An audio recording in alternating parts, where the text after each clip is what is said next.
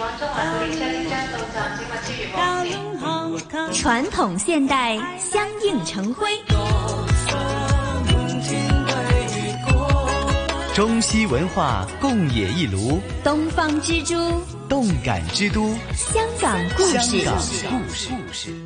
欢迎来到《香港故事》节目时间。节目当中，雨波非常高兴，请来香港《中国旅游杂志》副总编辑陈一年一哥，你好你好，大家好。啊！最近看到这个，我们多数呢是不见面的哈、进行这个交谈。你可以听到一哥呢是从啊这个电话线上为我们接通啊，当然了，也从呃这个时间这个特殊的时期呢，也为大家带来一种特殊感觉的香港故事啊，一哥。哎，就是目前要建立我们的特色了， 就就是，呃，因为呢，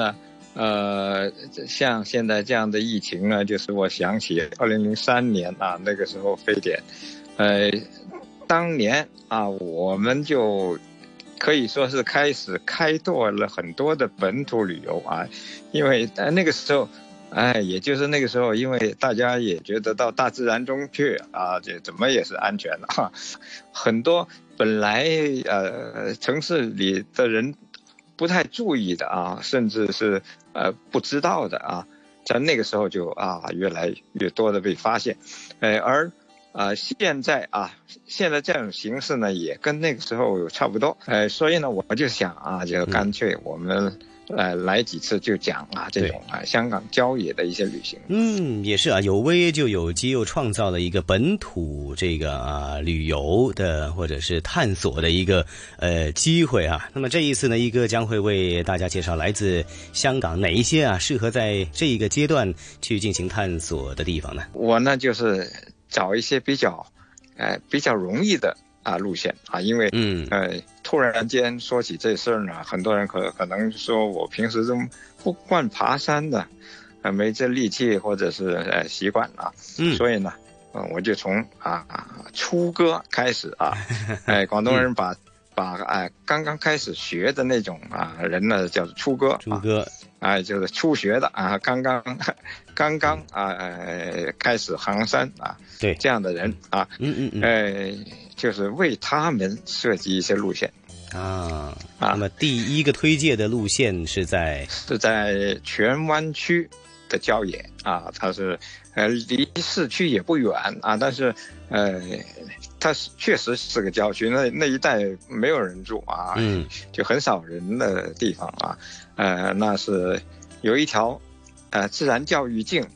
呃叫做波罗坝自然教育径。嗯嗯嗯嗯为什么叫波罗坝呢？呃，其实呃，如果我把这个地点讲出来，可能呃有不少人都还是知道的。那呃，这其实就是在城门水塘嗯的呃的，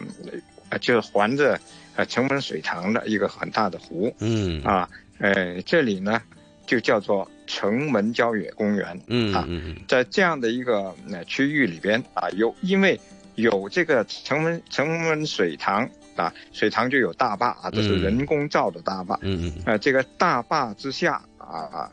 呃，就啊，就是在大坝附近嗯啊的这样的一一一条呃郊游径嗯啊，叫做呃波罗坝自然教育径。是呃，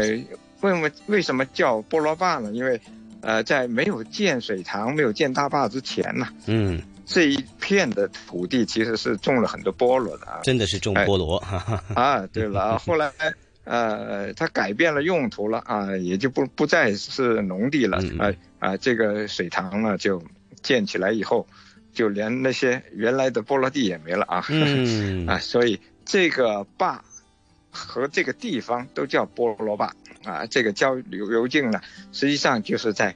呃湖边啊，嗯沿着湖边的一条道。嗯啊呃，如果是我们一般说的窄义的、那狭义的这个呃波罗坝教育径啊，这个嗯自然教育径，呃，只有八百米长，不不太长，不太啊，长就是啊你你呃算再算多了，也就是一公里。嗯，因为呢呃，这里有很丰富的视觉的形象，哦就是说你又可以看到水，啊、啊有森林，嗯有各种各样的呃呃呃很好看的植物。啊，另外，你在一边看树啊，一边还看猴子，嗯呃像这样的一种呃环境呢，你你这是呃心旷神怡的，嗯呃，而且呢，这里有一个呃著名的景呃景观啊、嗯是叫做呃水浸白千白千城啊嗯，或者是水淹白千城啊，哦，呃是这样的，因为在在这个湖边嗯有有一片森林是呃叫做白千层这样的树的。嗯为什么叫千层啊？就是嗯这个树皮是很多层很多层的。嗯嗯哎嗯嗯呃，而这个树呢，长在水边，啊到了夏天啊，呃，到了雨季以后啊，啊就是它它就呃这些树呢就有一半浸在水里就不啊、就是下半截啊，就是树根嗯啊。这个部分都浸在水里了，啊，这变成变成了一个水上森林，啊哦，嗯呃，嗯很好看的啊。啊呃，当然现在现在呃，因为水还没长起来，就是说呃，也许呃你看见的没有那么奇特，啊光是啊就看这些植物都已经、呃、很好的了。嗯这八八百米或者说是一公里吧，因为它还曲曲扭扭的路，嗯呃，你可以呃路很平啊，嗯，基基本上没有坡度的啊，哦呃，男女老少都能啊，就是一家大小都能够游。嗯呃，而且呃，主要就是观光啊，在这个水边嗯有很多的野鸟啊，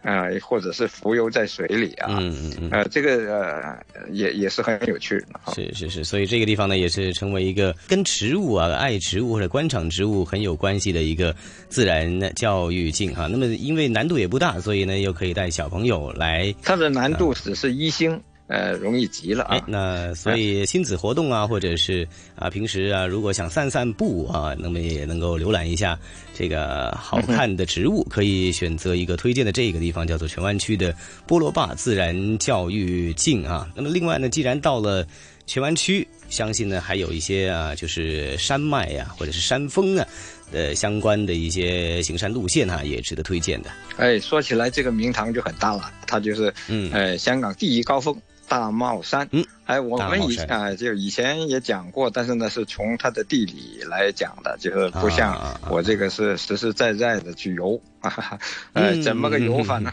啊，好多朋友都听到说，哇，第一高峰那不是很辛苦吗？哈、哎呀，对这对这对嗯这怎么怎么能上得去啊？这九百感觉挑战非常 大。啊嗯啊，实 际上也并不是那么那么可怕啊。其实也，嗯我觉得呢，它的它的这个呃难度只有两星，呃，嗯但是呢，你不要说它的难度只有二星，但是它的景观就是五星级啊。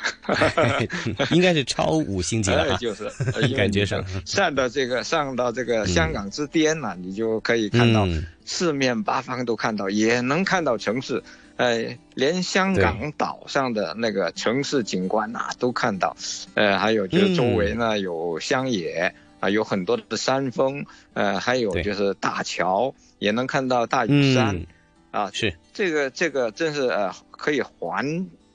环绕一周的，这个呃、嗯在不同的高度都能看，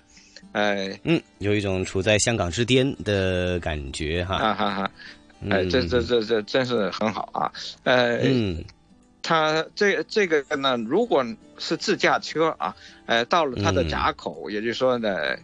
呃，自驾车最高的一个停车场，嗯、嗯步行到山顶也不用一小时，一般四十五哦分钟啊，就像我的脚力啊，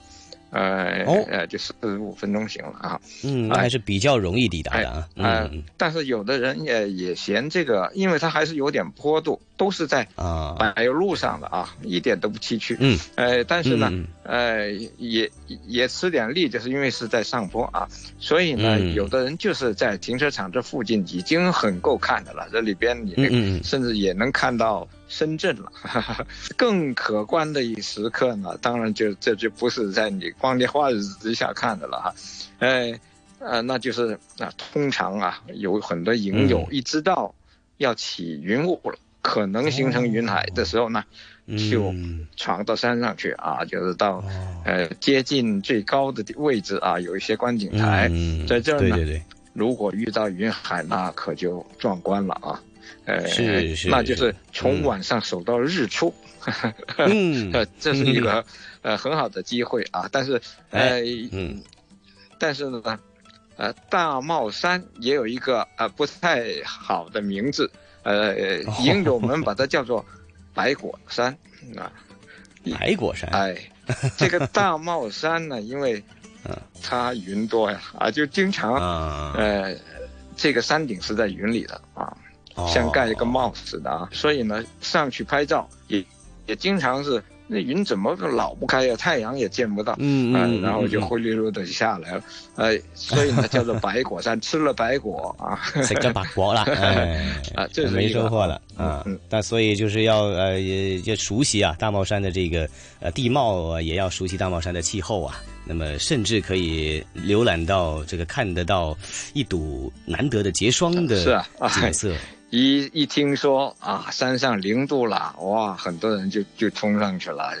因为南方人没看过雪啊，就看这点霜已经是很过瘾了，好像。 啊，所以呢，这一集香港故事呢，我们初哥也升任的香港行山路线啊，那么推荐了两个地方：荃湾区波罗坝的自然教育径，还有香港之巅大帽山。有机会的话呢，就是真的啊，在家宅久了，也可以啊，在健康的前提之下啊，出来透透新鲜的空气，也观观香港的美景。那么这集香港故事，谢谢一哥的推荐。